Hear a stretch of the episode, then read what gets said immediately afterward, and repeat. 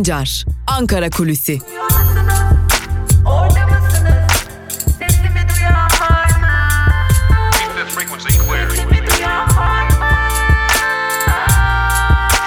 Özgürüz Radyo.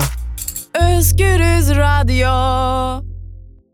Günaydın sevgili Özgürüz Radyo dinleyicileri. Yeni bir Ankara Kulisi programıyla sizlerleyiz. Haftanın ilk günündeyiz ve takvim yaprakları 7 Eylül pazartesi gününü gösteriyor. 7 Eylül pazartesi günü itibariyle neler var gündemde onlara bakacağız. Ağırlıklı olarak biraz ekonomi gündemiyle ilerleyeceğiz. Zira siyaset gündeminde dikkat çekici bir bekleyiş havası mevcut. Ee, neden bu aşamaya gelindi? Yeniden bir şeyler mi pişiyor ya da pişiriliyor siyaset dünyasında bunlara bakacağız ama biraz ekonomi konuşalım. Şimdi e, malumunuz bir ÖTV zammı yaşadı Türkiye ve bu ÖTV zammı ile birlikte e, Türkiye'de araç fiyatları yeniden artmaya başladı. Özellikle 1600 cc ve üzerindeki araçlarla birlikte yerli üretim olmayan yani Türkiye'de montajı gerçekleştirilmeyen araçların ciddi oranda artışa tabi tutulduğunu gördük. Öyle ki geçtiğimiz yıllarda Türkiye piyasasında e, ucuz araç olarak sınıflandırılan hatta tüketicilerin kaba tabirle söyleyecek olursak pek de yüzüne bakmadığı araçlar dahi bugün geldiğimiz ortamda 150, 175 hatta 200 bin bandına oturmuş durumda üzerine de çıkmış durumda.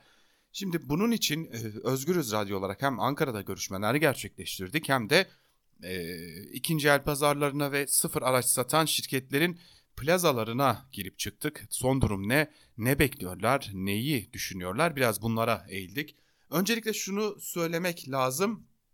Piyasada geçtiğimiz aylarda canlanan ikinci el araç satışlarının ciddi oranda aşağı yönlü bir hareket e, eğiliminde olduğunu görüyoruz. E, ciddi oranda piyasada ikinci el araç satışları yavaşladı. Bu yavaşlayışın elbette ki ÖTV ve kur etkisiyle olduğu belirtiliyor. Tabi buna ek olarak geçtiğimiz e, dönemlerde pandemi sürecinde yaşanan birçok araç fabrikasının tam kapasitenin çok çok altında çalışması. Tabi burada e, sadece tam kapasitenin çok çok çok altında çalışması durumu söz konusu değil. Buna paralel olarak şirketlerin Türkiye'ye dahil olmak üzere bütün dünyada arzı kısmaları ve talebin e, arzı geçmesi üzerine yine yedek servis yedek parçalarda ve yedek serviste yaşanan ücret artışıyla birlikte Türkiye'de çok ciddi bir fiyat yükselişi yaşanmış durumda.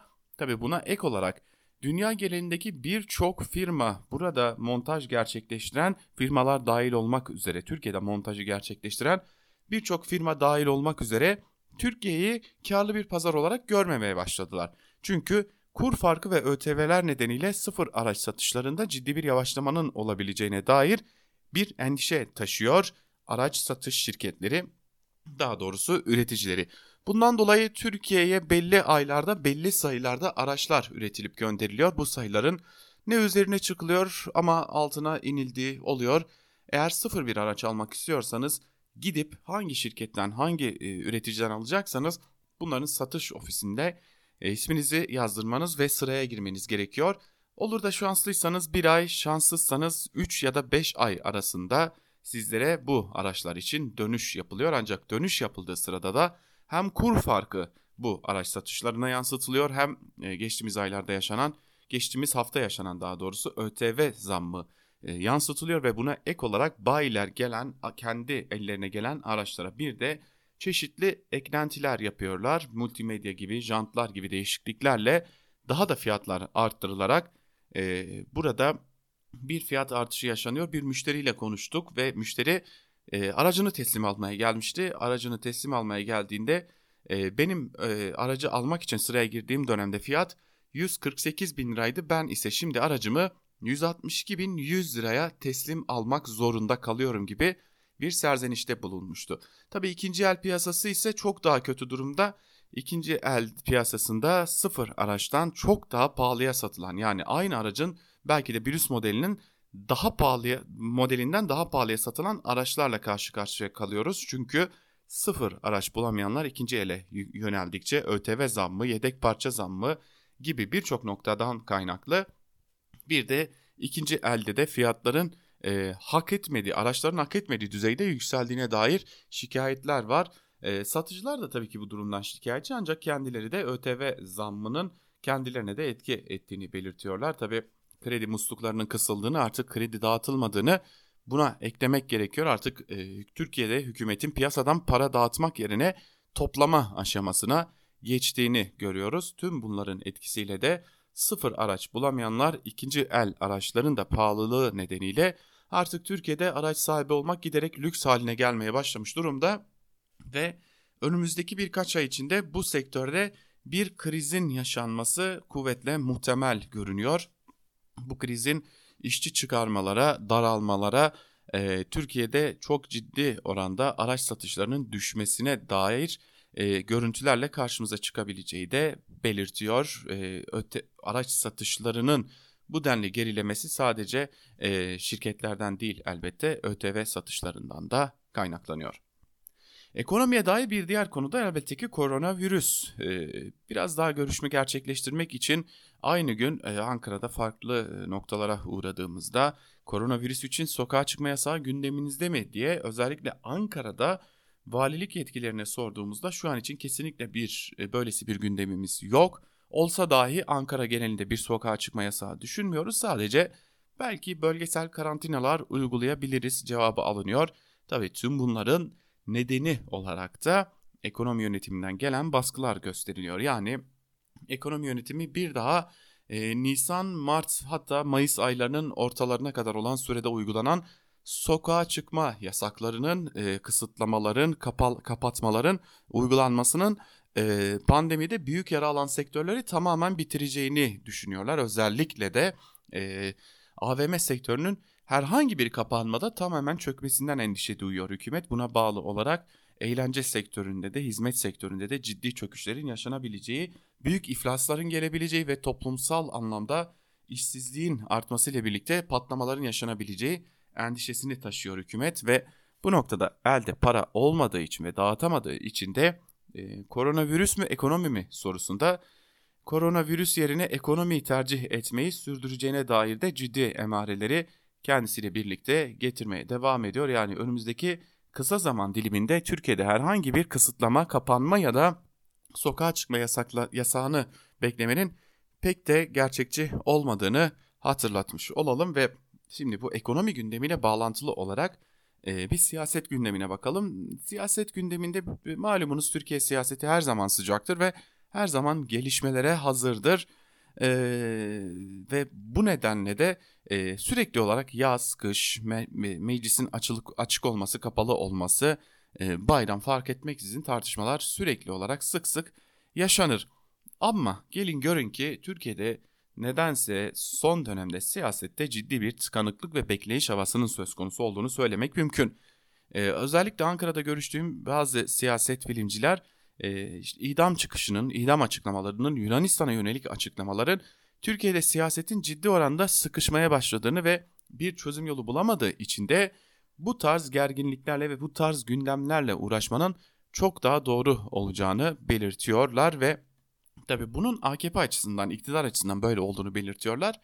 Ee, ancak bu bekleyişin ardında bir hazırlığın yattığına dair de Ankara'da ciddi işaretler var. Siyaseti yeniden şekillendirmek, siyaset gündemini etkilemek, siyaseti başka alanlara sürüklemek anlamında çeşitli değişikliklerin yapılabileceği, çeşitli adımların atılabileceğine dair de e, önemli tartışmalar var. Yani e, Eylül ayının ortasından itibaren siyaset gündeminde çok hızlı gelişmelerin olacağına dair e, iddialar var Ankara'da. Bu e, iddia bu gelişmelerden kimisinin kabine değişikliği olabileceği, bu kabine değişikliğinin Ekim ayına da sarkabileceği, yine kabine değişikliğiyle birlikte e, yeni ittifak oluşumlarına dair tartışmaların başlayabileceğinin de işaretleri Ankara'da gelmeye başladı diyelim ve Ankara Kulisi programını bugünlük noktalayalım. Yarın yine aynı saatte Özgürüz Radyo'da siz değerli dinleyicilerimizle birlikte olmayı sürdüreceğiz. Özgürüz Radyo'dan ayrılmayın. Hoşçakalın.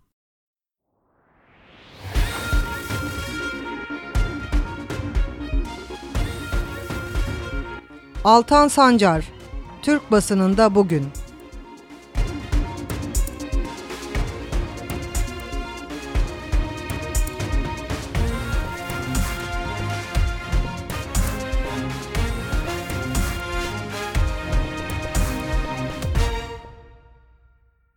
Özgürüz Radyo'dan ve Türkiye basınında bugün programından merhaba sevgili dinleyiciler. Hafta içi her gün olduğu gibi bugün de gazete manşetleri ve günün öne çıkan yorumlarını paylaşmak üzere siz değerli Özgürüz Radyo dinleyicileriyle birlikteyiz. Her zaman olduğu gibi gazete manşetleriyle programımıza başlayacağız ve ardından günün öne çıkan yorumlarında neler var onlara göz atacağız. İlk olarak Cumhuriyet Gazetesi'ne göz atıyoruz. Cumhuriyet Gazetesi'nin manşetinde savcı dosya kaçırıyor sözleri yer alıyor. Ayrıntılarda ise şunlar kaydedilmiş. Savunmanın önündeki engeller kaldırılmalı. Dosyalarımıza ulaşamıyoruz. Gizlilik kararları görüyoruz. Gizlilik kararı olmayan dosyaları dahi görmediğim oluyor. Savcının dosya kaçırdığı gerekçesiyle karşı karşıyayım. 1 Kasım avukat pankart için izin istiyor, arkadaşlarımız vermiyor. Sandalyeleri yerlere atarak zorla asıyorlar. Pankartları da polisler değil biz kaldırdık. Timsih'in yargılanmasında kirazın öldürülmesi hiç gündeme gelmedi. İdamın geri getirilmesi özellikle yurt dışındaki FETÖ ve benzeri suçların iadesine dair işlemlerden vazgeçilmesiyle ilgili bir anlam taşıyacağını da değerlendirmek gerekir. Bu değerlendirmeler İstanbul Barosu Başkanı Durakoğlu'na ait sevgili dinleyiciler. Kara para akladılar başlıklı bir diğer habere de göz atalım. Ohio Güney Bölge Mahkemesi'ndeki davaya dilekçe veren Türkiye'nin avukatları konsept okulları ile örgütte bağlı şirket ve kişilerin ABD ve Türkiye'de suç işlediklerini belirtti. Dilekçede okullarla örgüt finanse edildi. Maaşların bir kısmını Gülen'e veren öğretmenlere fazla ödeme yapıldı denildi şeklinde ayrıntılar aktarılmış. Amerika Birleşik Devletleri'ndeki davada Gülen cemaatine ilişkin okul ve şirketlerin dolandırıcılıkla suçlandığı belirtilmiş bu haberde de. Oto fiyatında düşüş hayal başlıklı bir habere bakalım. TOKDER Başkanı İnan Ekici yeni ÖTV ile talebin yerli ve düşük segmentli araçlara kayacağını, ithal araçta yüksek artışa sebep olacağını belirtti.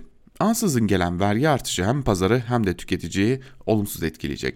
Sadece satış değil, kiralamada da sıkıntı yaşanacak denmiş ayrıntılarda. Evrensel Gazetesi'ne bakalım. Evrensel'in manşetinde fabrikalarda pandemi zulmü sözleri yer alıyor ve ayrıntılarda şunlar kaydediliyor. Pandemide ilk sıraya yerleşen Ankara'da vaka artışlarında işçi ve emekçilerin yaşadığı ilçeler dikkat çekiyor. Sincan Organize Sanayi Bölgesi'nde görüştüğümüz işçilerin anlattıklarına göre fabrikalardan yüzlerce vaka haberi gelirken pandeminin işçilere çıkan faturası büyüyor. MEFA'da çok sayıda işçi hastalanınca kalan işçiler 12 saat çalıştırıldı. Etan'da üretim alanında dip dibe çalıştırılan işçilere molada yan yana oturdukları için yevmiye cezası verildi. Öğle yemeğinde sandviç dağıtılan fabrikalar var. İşçiler her şeyin işçinin canından daha değerli olduğunu söylüyor diye ayrıntılar aktarılmış. Okulların temel eksiklikleri var. Başlıklı bir diğer haberin ayrıntıları ise şöyle. 31 Ağustos'ta uzaktan başlayan 2020-2021 eğitim öğretim yılı 21 Eylül'de yüz yüze eğitim ile devam edecek. Okulların yüz yüze eğitime açılabilmesi için hiçbir hazırlığın yapılmadığını belirten Eğitimsen Birnolu Şube Başkanı Sultan Saygılı, kalmış iki hafta personel yok, dezenfektan yok, maske yok dedi. Uzaktan eğitimle de ilgili çok sayıda sorun olduğunu ifade eden Saygılı, bakan erişim sıkıntısını çözdük diyor. Ama birçok ilçenin bazı mahallelerinde internet altyapısı yok. Bol reklam var ama biz eğitime uzaktan erişemiyoruz dedi. Saygılı çok sayıda velinin çocuklarını okula göndermek istemediğini de söyledi diye ayrıntıları aktarmış. E şimdi bu önemli bir gerçeklik. E, çoğu veli ben çocuğumu okula göndermeyeceğim varsın olsun bir yıl kaybetsin sağlığından önemli değil diye de düşünüyor. E tabi burada velileri suçlamak kolay. Yani sizin yüzünüzden çocuklar bir yıl kaybedecek diye suçlamak kolay ama bir anneye, bir babaya, bir ablaya, bir abiye e, kalkıp da yani siz e, çocuğunuzu riske atar mısınız, kardeşinizi riske atar mısınız diye sormak da gerekiyor. Geçelim yeni yaşama. Yeni yaşama manşetinde devletiniz ırkçı sözleri yer alıyor. Ayrıntılar ise şöyle.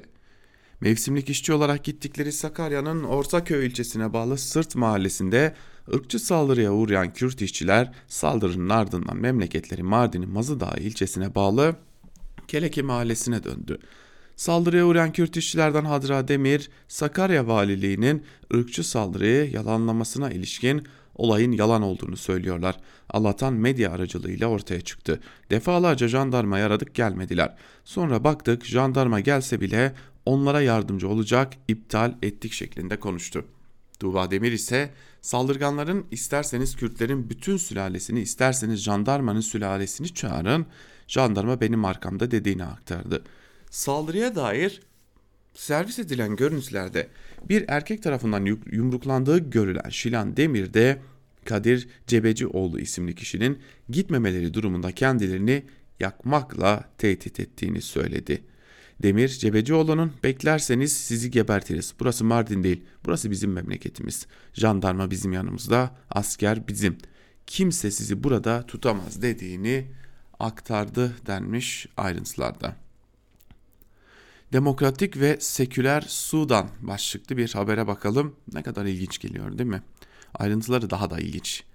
Sudan'da 1989'da darbe yaparak iktidara gelen ele geçiren General Ömer Elbeşir'in kurduğu 30 yıllık dinsel diktatörlük resmen sona erdi. Hükümet din ile devleti birbirinden ayırmayı kabul etti. Bundan sonra seküler, demokratik anayasa, halkın kendi kaderini tayin hakkına saygı esas alınacak. Sudan Başbakanı Hamdok ve Sudan Halk Kurtuluş Hareketi Kuzey Örgütü lideri Abdelaziz Hilo bu ilkeleri benimseyen bir bildirge imzaladı denmiş. Bu haberin de ayrıntılarında fazlasıyla dikkat çekici. Geçelim bir güne. Bir gün gazetesinin bugünkü manşetinde salgın felakete dönüşmemesi için 7 acil önlem sözleri yer alıyor. Ayrıntılarda ise şunlar kaydedilmiş. İktidarın hatalı politikaları korona salgınını başa döndürdü. Dolup taşan hastaneler yorgun ve hasta sağlık çalışanları sonbaharla birlikte artacak vakaları göğüsleyemez. Uzmanlar acil atılması gereken adımları sıraladı. Risk grubunda olan kronik hastalar 65 yaş üstü ve hasta, sağlık çalışanlarına ücretsiz zatüre ve grip aşısı yapılmalı. Belirtileri birbirine yakın olan grip ile Covid-19'u ayrıştırmak için ülke genelinde de yaygın yüksek sayıda test yapılmalı. Sonbaharla birlikte kapalı alanlar daha çok kullanılacak. Bu alanlarda yapılacak toplu etkinlikler yasaklanmalı, denetimler arttırılmalı. İş yerleri salgının hızla yayıldığı alanlar. Kritik sektörler dışında üretime ara verilmeli, çalışanları ücretli izne çıkarılmalı. Tanı konulan hastaların toplumla temas noktaları kesilmemeli ve geriye doğru tarama süratle yapılmalı. Kapatılan hastaneler açılmalı, sağlık çalışanlarının hakları ve çalışma ortamı ile ilgili iyileştirmeler yapılmalı. Yurttaşlar maske takmaya devam etmeli. Kalabalık yerlerde bulunulmamalı ve mümkün olduğu kadar evde kalınmalı şeklinde öneriler aktarılmış sevgili dinleyiciler Bir Gün Gazetesi'nde.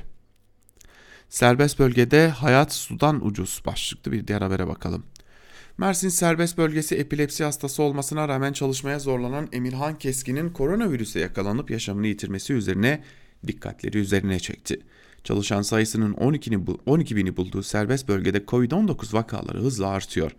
Kronik hastalığı olanların zorla çalıştırıldığını, bazı hasta arkadaşlarının maaş kesintisinden çekindiği için durumlarını gizleyip işe geldiğini anlatan işçiler, işçi umurlarında değil, korona bile üretimi yavaşlatabileceği için önemsenmiyor diye aktarılmış ayrıntılar.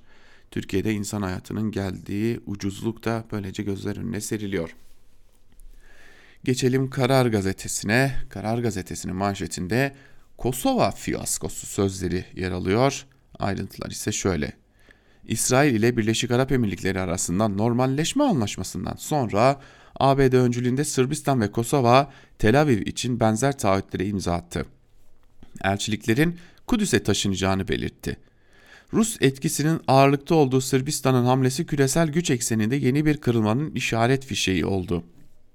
Türkiye'nin yakın ilişkiler kurduğu, işbirliği vurgusu yaptığı Kosova'nın İsrail'e yeni dönemi vurgulamasına ise Ankara tepki gösterdi. Cumhurbaşkanı Taçi'nin sosyal medya paylaşımını işaret eden Dışişleri Bakanlığı'nın açıklamasında iki ülkenin birbirini tanımasına ilaveten Kosova'nın Kudüs'te elçilik açmasının da taahhüt edildiği anlaşılıyor. Uluslararası hukuk açık ihlalini teşkil edecek adımın düşünülmesi dahi hayal kırıklığı yaratıyor denildi. Dikkat çeken süreç Türkiye dış politika vizyonu gerçekçi parametreler üzerinden inşa edilmeli değerlendirmelerine yol açtı denmiş bu haberin de ayrıntılarında. Beştepe'ye gideceklere test var ama memura yok başlıklı dikkat çeken bir haberi aktaralım. Hazine ve Maliye Bakanlığı Beştepe'de bugün düzenlenecek program öncesi katılımcıların bakanlık bünyesinde kurulan merkezi test yaptırmasını zorunlu kıldı. Vaka sayılarının patlama yaşandığı Ankara'da özel merkez iddialarını gündeme taşıyan Büro İş Genel Başkanı Atay Hamza, Atay Hamza Çebi burası kimlere hizmet veriyor tepkisini gösterdi. Bu merkezlerde memurlara Covid-19 testi yapılmıyor. Ben de talepte bulundum ancak geri çevrildi. Bakanlık kişiye özel test merkezi mi kurdu diye sormuş. Bu sorunun Türkiye'de ben bir anlamı olduğuna inanmıyorum. Yani hepimiz de biliyoruz ki bu tarz yerler var ve bu tarz yerler çalışmaya da devam edecek. Mesele bu tarz yerlerin neden olduğu yani nasıl ortaya çıktığını iyi araştırabilmek. Geçelim Sözcü gazetesine. Sözcünün manşetinde bu da eş dost üniversitesi sözleri yer alıyor. Ayrıntılar dikkat çekici. Konya Necmettin Erbakan Üniversitesi'ndeki yükselme sınavında düşük puan alan torpilli isimlere mülakatta yüksek puan verildi. Hepsi terfi ettirildi. Türkiye'de milyonlarca işsiz KPSS'de dirsek çürütürken, kapı kapı dolaşıp iş ararken kamuda torpil hız kesmiyor. Dün AKP'li Horasan Belediyesi'ndeki ballı işe alımları gözler önüne sermiştik. Bu haber de Konya'dan. Necmettin Erbakan Üniversitesi'nde görevde yükselme sınavı yapıldı. Ancak yüksek not alan personel mülakatta elendi. Torpiller ise yazılıda düşük not almasına rağmen mülakatta yüksek notla terfi ettirildiler. Örneğin rektör Cem Zorlu'nun hemşehrisi yazılıda 66 alırken mülakatta 88 puana yükseltildi. Torpiller arasında akademisyen yakınları da dikkat çekti. Ya bu imam cemaat ilişkisidir. İmam ne yaparsa cemaati de onu takip edermiş. Bu işin e, doğru tarafı da bu açıkçası. E, kişi gördüğünü yapmaya devam ediyor. Bu nasıl anlayış? Koronaya yakalansam bile işe gel çalış başlıklı bir habere bakalım şimdi. Numune Hastanesi yönetimi virüse yakalanan personelin işe gelip koruyucu kıyafette çalışması için mesaj gönderdi. Virüsten ölen sağlıkçıların sayısı her geçen gün artarken Sivas Numune Hastanesi'nden skandal bir iddia gündeme geldi. Hastane personeline mesaj göndererek Covid-19 testi pozitif olanların işbaşı yapmasını istedi. Tepki büyük denmiş ayrıntılarda. Ve geçelim Sabah gazetesine. Sabah gazetesinin manşetinde geleceğimiz bu mücadeleye bağlı sözleri yer alıyor. Ayrıntılar ise şöyle. Sabah konuşan Kuzey Kıbrıs Türk Cumhuriyeti Başbakanı Enis Tar, Ersin Tatar, Türkiye'nin Mavi Vatan mücadelesine tam destek verdi. Haklarımızı koruyacağız.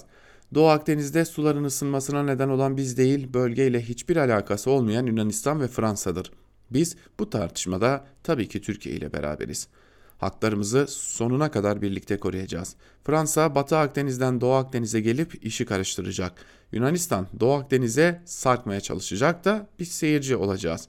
Böyle bir şey olamaz diye konuşmuş Ersin Tatar Sabah gazetesine.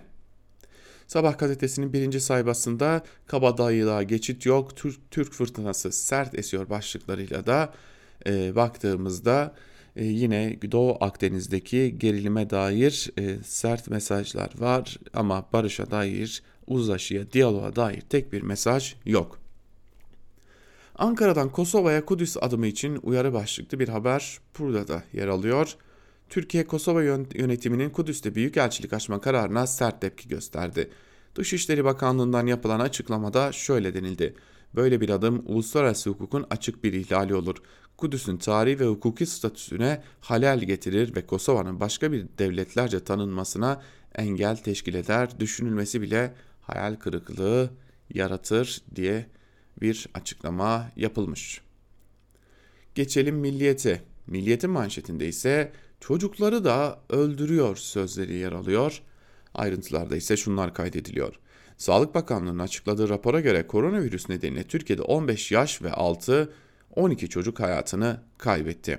Bak Sağlık Bakanlığı 24-30 Ağustos tarihlerini içeren haftalık COVID-19 raporunu yayınladı.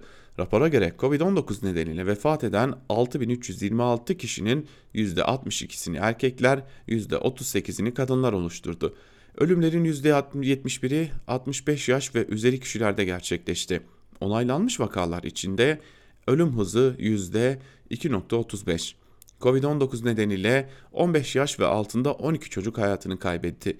2 yaş ve altında 6 çocuk, 2-4 yaş arasında 1 çocuk, 5-14 arasında 5 çocuk, 15-24 yaş arasında 10 genç Covid-19 nedeniyle hayata gözlerini yumdu. 25-49 yaş arasında hayatını kaybedenlerin sayısı ise 397 olarak kayıtlara geçti. Bir daha tekrarlayalım bunlar sadece resmi rakamlar.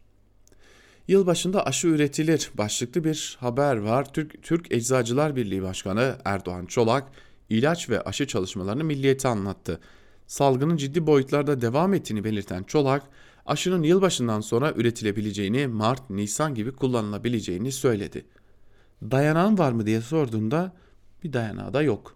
Yeter ki milliyete böyle bir röportaj vereyim, e, iktidara da yaranayım. Evet, Milliyet gazetesini de böylelikle noktalayalım ve geçelim Hürriyet gazetesine. Hürriyet'in manşetinde ise siz de bunu yaparsanız sözleri yer alıyor. Ayrıntılar ise şöyle. Koronavirüs tedbirlerini içe sayan iki organizasyon büyük tepki çekti. Mabel Matiz'in sosyal mesafenin unutulduğu konseriyle AKP'li Yaman'ın oğlunun önlemlerini esneten düğünü yüzlerce kişiyi bir araya getirdi.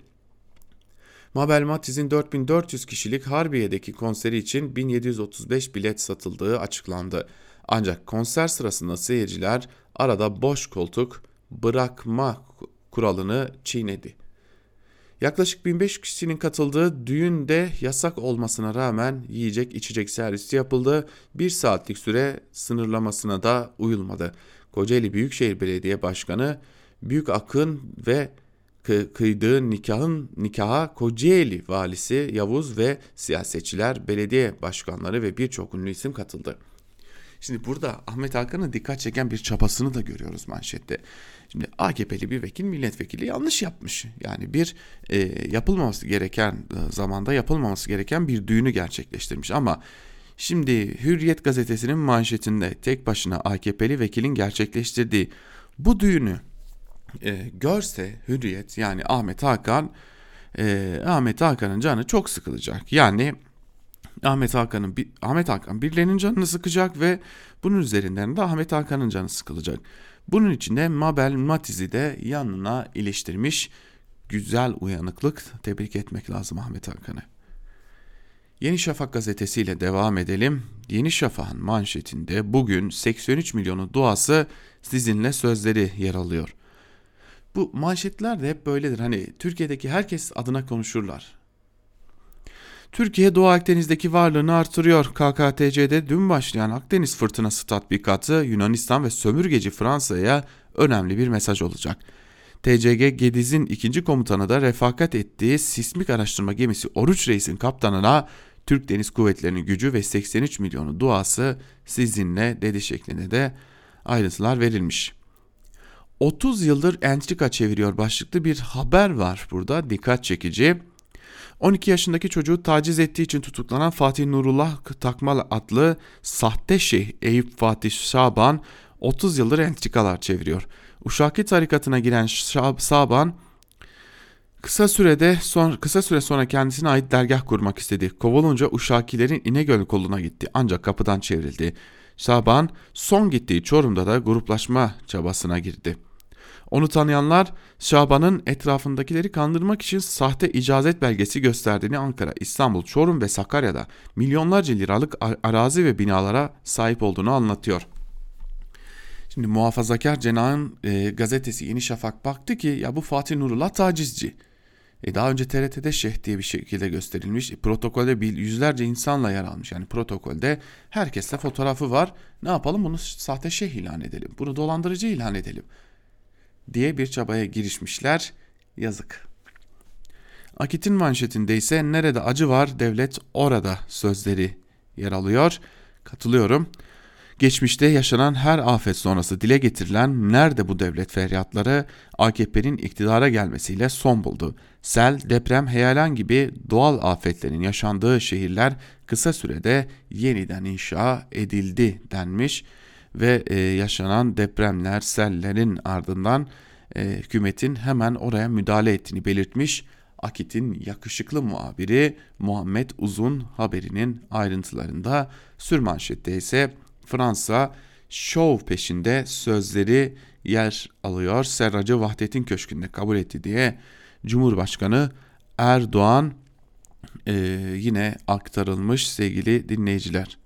Evet, Akit ile birlikte gazete manşetlerini de böylelikle noktalamış oluyoruz ve gazete manşetlerinin ardından da günün öne çıkan yorumlarında neler var? Kısaca hep birlikte onlara da göz atıyoruz. İlk olarak Sözcü gazetesiyle başlayacağız. Sözcü gazetesinde basının haline dair bir yazıyı aktaracağız. Deniz Zeyrek Sözcü gazetesindeki yazısının başlığında Celal'in eşekleri ülkenin özeti diyor ve yazısının bir bölümünde şunları kaydediyor. Bugün sizinle Anadolu'nun bağrından kopup gelen 3 haberi paylaşacağım. İlk haber 6 Aralık 2012 tarihli. Eşeğin taksitini kaymakam ödedi başlıklı habere göre Mardin'de evine içme suyu taşımak için taksitle eşek alan Celal Dinler isimli vatandaş birinci taksit olan 100 lirayı ödedikten sonra kalan 4 taksidi ödeyememiş. Doğan Haber Ajansı Mehmet Ali Dinler de eğer Celal Dinler taksidi ödeyemezse eşeğin eski sahibi tarafından elinden alınacağını haber yapmış. Konu basına yansıyınca o dönemin valisiyle Kızıltepe Kaymakamı harekete geçmiş. Sonuçta Celal Dinler'e Sosyal Yardımlaşma ve Dayanışma Vakfı'ndan 1500 lira ödeme yapılmış. Hem eşeğin taksitlerini ödemiş hem başka ihtiyaçlarını karşılamış. İkinci haber ise 2 gün önce 5 Eylül 2020 çoban dinler taksitlerini ödeyemezse eşeği elinden alınacak başlığıyla Cumhuriyet Gazetesi'nin internet sitesinde yayınlandı. Haberin konusu yine Mardin Kızıltepe'li çoban Celal Dinler'in bu kez kızını okula taşısın diye taksitle satın aldığı bir eşeğin ödenemeyen taksitleriydi. Dinler bu kez de 7 taksitle 700 liraya aldığı Öksüz ismini verdiği eşeğin 5 taksidini ödeyemediğini söylüyor ve taksitleri ödeyemezse eski sahibinin eşeği geri alacağını, kızının mağdur olacağını iddia ediyordu. Üçüncü haberde dün sabah ajansa düştü. Kızıltepe Kaymakamı ve aynı zamanda kayyumu Hüseyin Çam haberi görür görmez hemen Çoban Celal'in köyüne koşmuş ve gazetecilere taksitleri üstleneceklerini duyurmuştu. Haberleri konuşurken hepsinin Doğan Haber Ajansı ya da Demirören Haber Ajansı muhabiri Mehmet Ali Dinler tarafından yazıldığını fark ettik. Soyadlarının aynı olması tesadüf de olabilir ama biz muhabir arkadaşımızın 8 yıl sonraki fikri takibine bakarak akrabalık ilişkisi ve dayanışması olma ihtimalini de yüksek bulduk. Belli ki Celal Dinler ile meslektaşımız 2012'deki yöntemi tekrarlamış ve bir kez daha sonuç almış.'' Şimdi gelelim haberleri yan yana koyduğumuzda biraz da gülüşerek çıkardığımız düşündürücü sonuçlara. TÜİK enflasyon verilerini hesaplarken Mardin'deki eşek fiyatlarını kullanmış olabilir. Zira Celardinlerin aldığı iki eşek arasında 8 yılda sadece 200 lira fark olmuş. Ülkemizdeki ekonomiye güven de artmış. Celaldinler ilk eşeğini 5 taksitle 500 liraya alırken ikinci eşeğini 7 taksitle 700 liraya satın alabilmiş aylık taksidi 8 yıl geçmesine rağmen değişmemiş ve 100 lira kalmış. Gazetecilik can çekişiyor diyenler olsa da Mardin'deki muhabir arkadaşımızın bir çobanın eşek taksidi sorununu 8 yıl sonra da ta- takip ediyor olması bu meslekte hala umut olduğunu gösteriyor. Kim bilir belki yolsuzluk haberleri ve onların fikri takibi konusunda da yeniden o seviyeye çıkabiliriz demiş Deniz Zeyrek nereden tutsanız elinizde kalır bir e, e, yazı yani yazı tabii ki çok güzel ancak içindeki gelişmeler nereden tutsanız elinizde kalır. Ve yine Sözcü gazetesinden Çiğdem Toker'e bakalım. Toker ayın ziyaretinde bütçe etkisi başlıklı bir yazı kaleme almış ve bir bölümünde şunları kaydetmiş. Avrupa İnsan Hakları Mahkemesi Başkanı Robert Spano'nun Türkiye'deki ziyaret ve program durakları tartışmaların odağında. Spano gelmeden önce başlayan eleştiriler kendisi için hazırlanan program boyunca devam etti. Siyasetçi, gazeteci, akademisyenler ifade özgürlüğü kapsamına giren suç iddialarıyla cezaevinde iken binlerce bilim insanı üniversitelerden hukuksuzca koparılmışken Fahri doktora unvanı kabul edişi binlerce yargıç ihlal, ihraç edilmişken Adalet Akademisi ziyareti yüksek yargıç konumuyla Cumhurbaşkanı Erdoğan ile görüşmesi ve son olarak da AKP kadın kolları Mardin İl Başkanlığı'nın önce paylaşıp sonra tepkiler üzerine sildiği tweetteki program fotoğrafı. Böyle bir programın iktidar ile AYİM arasında siyasi bir pazarlığın belirtisi olduğunu söyleyenler kadar Türkiye'nin Avrupa Konseyi bütçesine yaptığı katkı payı ve bağışlarla bağlantılı olduğunu ifade edenler de oldu. Spano'nun ziyaretiyle ilgili eleştiriler bir yazıda kaleme almış olan AYİM eski yargıcı Rıza Türmen'e ikinci hususu sordum. Türmen Spano'nun ziyaretiyle Türkiye'nin mali katkıları arasında bağlantı olduğunu hiç düşünmediğini söyledi. AYİM'e yapılan hak ihlali başvuruları arttıkça harcama kalemlerinin büyüdüğüne dikkat çeken Türmen bunun da paradoksal bir durum doğurduğunu ekledi. Yanı sıra Türkiye'nin katkı payını 2017'de ciddi oranda düşürdüğünü de anımsattı. Avrupa Konseyi Program ve Bütçesi 2020-2021 başlıklı rapora göre Türkiye'nin 2020 yılı katkı payı 15 milyon 226 bin 796 euro. 2017 yılı öncesinde 33.5 milyon euro dikkate alınırsa bu tutar düşük bile. Ama bu kadar ile bile Türkiye 2020 bütçesinde Avrupa Konseyi'ne üye 47 ülke arasında 7. sırada yer alıyor. En büyük katkı payı sağlayan ülkeler sırasıyla Fransa, Almanya, İtalya, İngiltere, Rusya ve İspanya. Rapordaki dikkate değer ayrıntılardan biri diğeri de şu. Yine ayın binası için olağanüstü bir bütçe hazırlanmış. Dexia Bank'tan alınan kredinin geri dönüşü için hazırlanan bu olağanüstü yatırım bütçesinde yine her ülkenin payları belirlenmiş. 2016 yılında 357.2 bin euro olan Türkiye'nin payı 2018'de normal katılımcı statüsüne dönüşte 343.2 bin euroya indirilmiş. Bütçe tartışması bir yana Spano'nun ağır hak ihlallerine maruz kalan muhalefet cephesinden yöneltilen eleştirilere cevap verip vermeyeceği de merakla bekleniyor denmiş bu yazının bir bölümünde. Devam edelim bir diğer yazıya bakalım. Gazeteci Ali Duran Topuz'un gazete Duvar'daki yazısının başlığı avukatlıktan men değil avukatlığın ilgası şeklinde ve bir bölümünde de şunlar kaydediliyor. Cumhurbaşkanı adli yıl açılışında avukatlıktan men mekanizmasının gerektiğini söyledi. Sadece o konuşmaya bakarak olan biteni anlatmak isteyen bir yabancı Türkiye'de avukatlıktan men diye bir şey olmadığını zannedebilir. Bilmediğinden öyle söylemiyor elbette. Bir maksatla söylüyor. Yürürlükteki hukuk bütün sorunlara rağmen hukuka benzeyen yanlar taşıyor. Mesela hüküm olmadan, hükmü mümkün kılacak yargılama olmadan, yargılamada arzulanan hükmü verecek deliller olmadan men kararı çıkarma kolay değil. Cumhurbaşkanı var olandan yani yürürlükteki hukuktan başka bir şey istiyor demek ki. Men cezası zaten varken men cezası istemekle ne istemiş olabilir?'' Yargılamasız, duruşmasız, gürültüsüz, patırtısız şekilde çalışacak bir mekanizma istiyor. Başımıza gelenlerden biliyoruz ki hani kanun hükmünde kararname ile on binlerce kişi işten atıldı, meslekten men edildi, sivil ölüme mahkum edildi ya, onu istiyor. Daha özetle söz sırasının değişmesini istiyor. Mevcut hukuka göre önce mahkeme kararı sonra ihraç veya men ya talep edilense önce men sonra belki mahkeme, komisyon filan. İnsan Hakları Avrupa Mahkemesi Başkanına bir fahri doktoraya bakar, sonrasındaki meşrulaştırma işleri. Yargıtay Başkanı adaletle ilgili olabilecek iki yuvarlak cümle kurdu sadece. Birinde masumiyet kararını istedi ama önü arkası olmayan bir şekilde. Birinde de savunmanın ve avukatların öneminden bahsetti o kadar.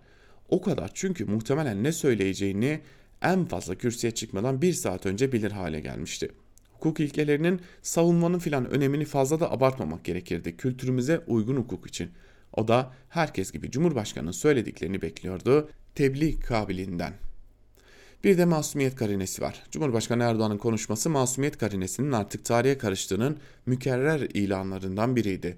Adil yargılanma talebiyle ölüm orucuna yatan ve talebini duyan devlet yetkilisi olmadığı için ölen Ebru Timtik hakkında söylenenler masumiyet karinesinin yürütmenin başı için önem taşımadığının tekraren ifadesinden ibaretti.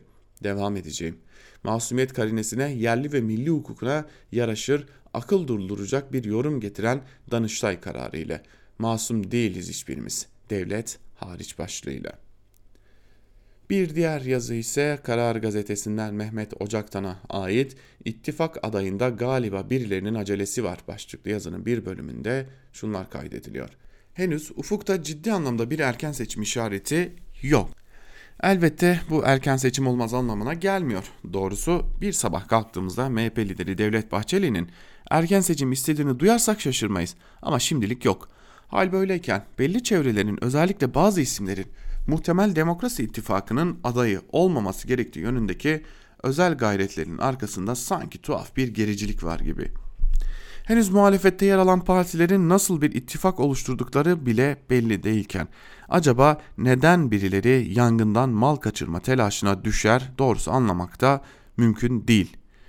Sanki bütün problemler halledilmiş, her şey hazır, altın tepside Cumhurbaşkanlığı sunuluyor da acaba bu Cumhurbaşkanlığı kime lütfetsek? Peki kim bu Cumhurbaşkanlığı dağıtım telaşına düşenler dersiniz? Aslında kendilerini çok da gizlemiyorlar. Özellikle 31 Mart yerel seçimlerinde kadar çok umutsuzdular. Adeta dünyadan elini eteğini çekip köşelerinde küskün küskün oturmaya razıydılar. Dahası CHP ile iktidar olmanın hayalini bile kurmaktan vazgeçmişlerdi. Ama 31 Mart'ta CHP bir anda yerelde iktidar olunca karanlık odalarından çıkıp pazarda ahkam kesmeye başladılar. Ancak hayatlarında Türkiye toplumunun ortak değerlerini pek paylaşmadıkları için bu seçim başarısının nasıl sağlandığını da en azından düşünme gayreti içine girmediler. Oysa yerel seçim başarısının mimarı güçlü bir muhalefet bloğu inşa eden CHP lideri Kılıçdaroğlu'nun eseridir. Siyasal anlamda neredeyse her şeyin imkansız olduğu bir süreçte muhalefeti ayağa kaldırdı ve Türkiye için umut ışığı yaktı. Şimdi yine Ortodoks mahallede CHP, CHP'de kimse kalmadı da dindar bir aday mı olacak şarkıları söyleniyor. Oysa CHP'nin oy oranı belli. Dolayısıyla ortak aday belirlemede yine yerel seçimlerde olduğu gibi Kılıçdaroğlu'nun birleştirici stratejisine ihtiyaç var. Nitekim bu zamansız aday spekülasyonunu değerlendiren Kılıçdaroğlu kişiler bazında tartışma doğru değil. İttifakı yok sayıp aday belirleyemeyiz diyerek noktayı koymuş bulunuyor. Ayrıca Ortodoks sol mahalle neden bu kadar telaşlanıyor doğrusu anlamak mümkün değil. Kaldı ki ortak aday konusunda şimdiden Abdullah Gül, Ekrem İmamoğlu, Ali Babacan ya da Mansur Yavaş gibi isimler üzerinden spekülasyonlar üreterek bunları birbiriyle yarıştırmak kimsenin işine yaramaz demiş. Mehmet Ocak'tan ve yazısını şöyle bitiriyor.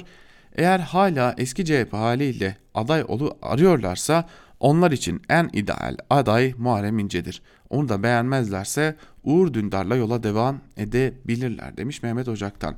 Şimdi Ocak'tan burada bir şey soruyor. Neden e, böyle davranıyor sol diye?